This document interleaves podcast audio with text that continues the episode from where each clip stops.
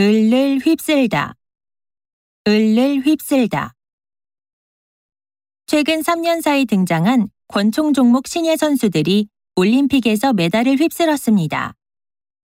국내 프로게임단 샤샤가 각종 세계대회를 휩쓸었습니다. 청주 탁구 선수단이 올해 첫 한국 공식 탁구 대회에서 전 종목 메달을 석권했습니다. 박민수 선수는 지난 리후 세계 탁구 대회에서 메달을 싹쓸이하여 세계의 주목을 받았습니다. 한국 선수들이 세계 역도 대회에서 1, 2, 3위를 독식했습니다. 우수한 선수들로 구성된 한국 여자 양궁 대표팀의 개인전 금메달은 따놓은 당상이었다.